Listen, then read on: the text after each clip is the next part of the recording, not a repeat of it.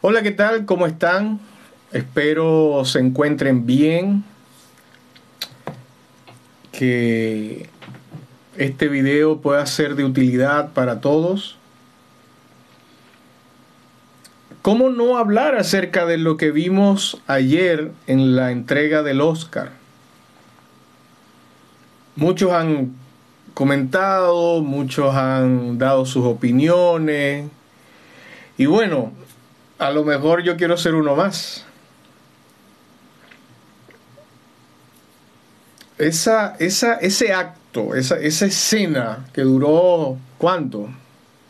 ¿Cinco minutos? Que le está dando la vuelta al mundo. Creo que es el reflejo de nuestra sociedad. ¿Por qué lo digo? Por un lado, un comediante haciendo su trabajo. Mm, ¿En base a qué estaba haciendo su trabajo? En base al dolor, a la angustia y a la circunstancia de vida de otra persona. Y Will Smith es aquella persona que no está dispuesta a seguir tolerando la sala, la sala completa donde se desarrolla esto, es la sociedad de hoy, una sociedad que pretende ser tolerante, una sociedad que promueve la igualdad, la inclusión, que promueve sin duda alguna el mirarte a ti mismo y disfrutar. Pero también significa, para mí, representa el status quo, reírte de aquello que no, te da risa para eh, congraciarte con el resto.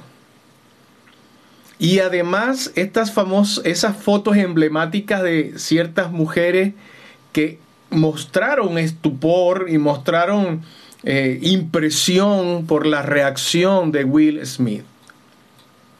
Pero hay otro, como en Washington, que fue el único que tuvo empatía hacia Will Smith. Interesante, ¿verdad? Como en este circo romano del siglo XXI lanzamos al ruedo a la gente para disfrutar, para gozarnos de una manera muchas veces hasta morbosa, sin conocer el trasfondo, sin conocer eh, lo que hay en la realidad interior de la persona. No estoy a favor de la reacción violenta, pero Will Smith deja un precedente.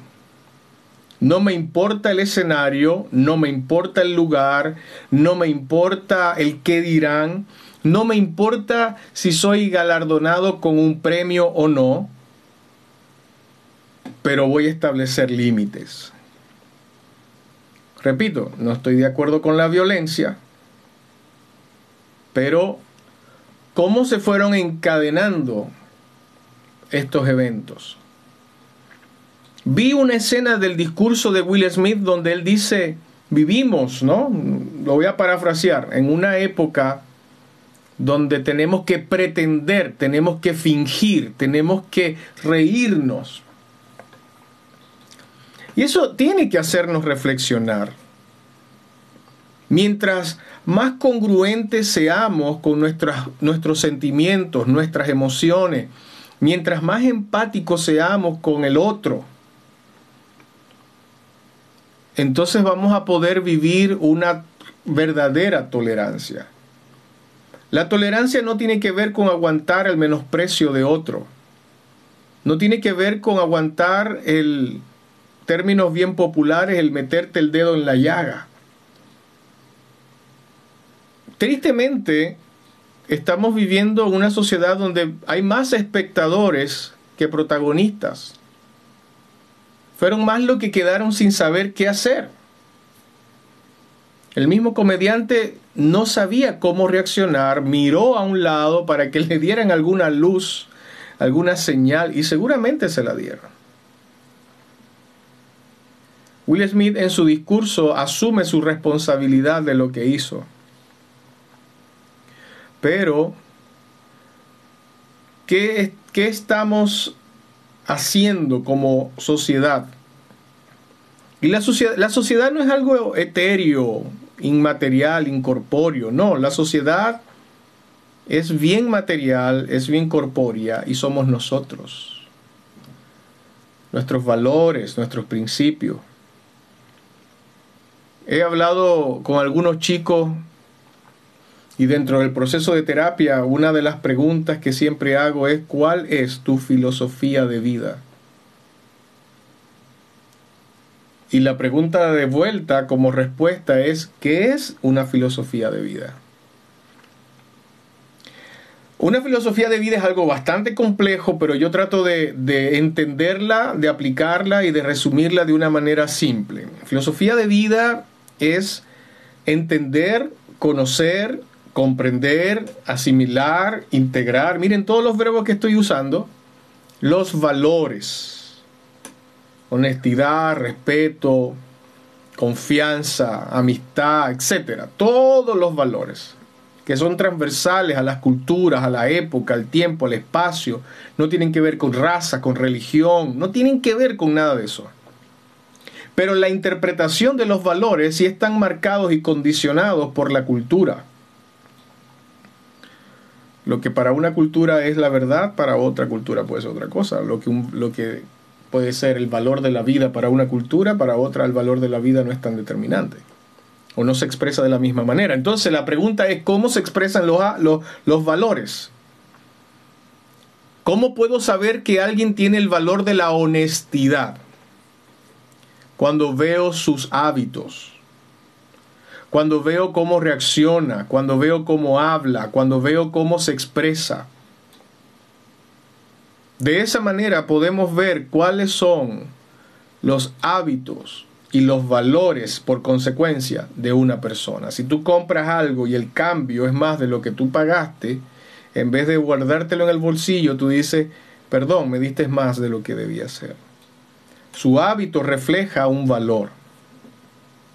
Y esos hábitos se convierten en convicciones de vida. Yo hago algo o dejo de hacer algo no por mi religión, por mi fe, por mis creencias, por, por, por, por, por. No, yo dejo de hacer algo por mis convicciones o yo hago algo por mis convicciones. A eso le llamamos filosofía de vida. Es mi filosofía de vida la que evidentemente va a determinar quién soy como individuo. En una sociedad que está cada día más desfragmentada, con un reduccionismo pero impresionante. Hemos reducido la sociedad al status quo, a la imagen, a la apariencia.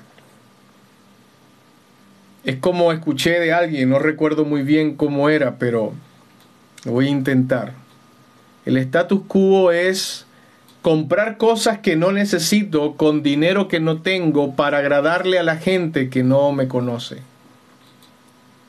Creo que hay mucho que pensar. Tenemos que hablar sobre nuestras máscaras sociales, tenemos que hablar sobre nuestras relaciones interpersonales, tenemos que hablar cómo estamos conectándonos con otras personas. Cada evento puede marcar una pauta en nuestra vida. Wow. Will Smith en medio de su rabia fue muy valiente al levantarse. Ahora, él representa. Él no es cualquier actor. Pero hay otra cosa bien interesante y permítame comentarlo. Hoy conversaba con un amigo al respecto y le decía, esa situación hubiese sido totalmente diferente si el cómico, el comediante hubiese sido un hombre blanco. O al revés, que el agraviado hubiera sido un hombre blanco y el comediante un hombre negro. El hombre blanco se levanta y le da una cachetada igual al comediante. Creo que la percepción de la situación hubiese sido totalmente diferente. Porque ya estamos contaminados, ya hay una sociedad reducida a un color de piel. Pero en esta oportunidad fueron dos hombres negros. No me gusta decir hombres de color, porque todos tenemos un color en nuestra piel. Hombres negros.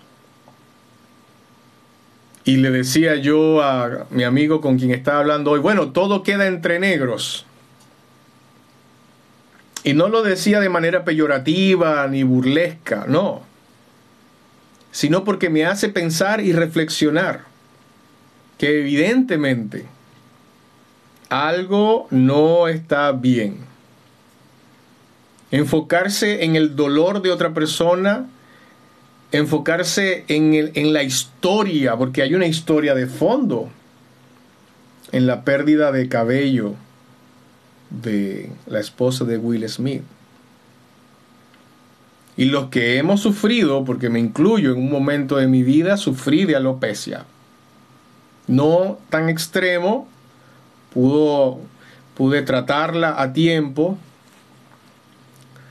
pero te vas abstrayendo de tus relaciones sociales, del contacto social. Y esa, esa situación de salud habla mucho. Nuestro cuerpo está hablando mucho ahí. El cuerpo de ella Está hablando de lo que hay en su interior. Así que detengámonos a pensar un poco, analizar cómo estamos nosotros afrontando cuando nos sentimos vulnerados o vulnerables. Cómo estamos conectándonos con la realidad dolorosa de otra persona ¿La estamos usando para levantar a la persona o la estamos usando para hundirla y para sacar provecho y, crear un circo con un bufón donde perdemos nuestra sensibilidad, perdemos los valores esenciales que nos hacen ser humanos? O como decía Víctor Frankl, el valor noológico, lo que es pertinente al espíritu, que es aquello que nos hace ser humanos. Me parece interesante, quería dejarles estas palabras de reflexión. Eh, no quería dejar pasar la oportunidad de seguir aportando a nuestro desarrollo personal. ¿Queremos vivir una vida con sentido? Desarrollemos una empatía sana, no una simpatía perversa que daña, que destruye y que pretende sacarle provecho. El comediante fue simpático, pero no fue empático. Cuídate, nos vemos en una próxima oportunidad. Seguimos en contacto y espero que este video se convierta en un episodio más del podcast con sentido.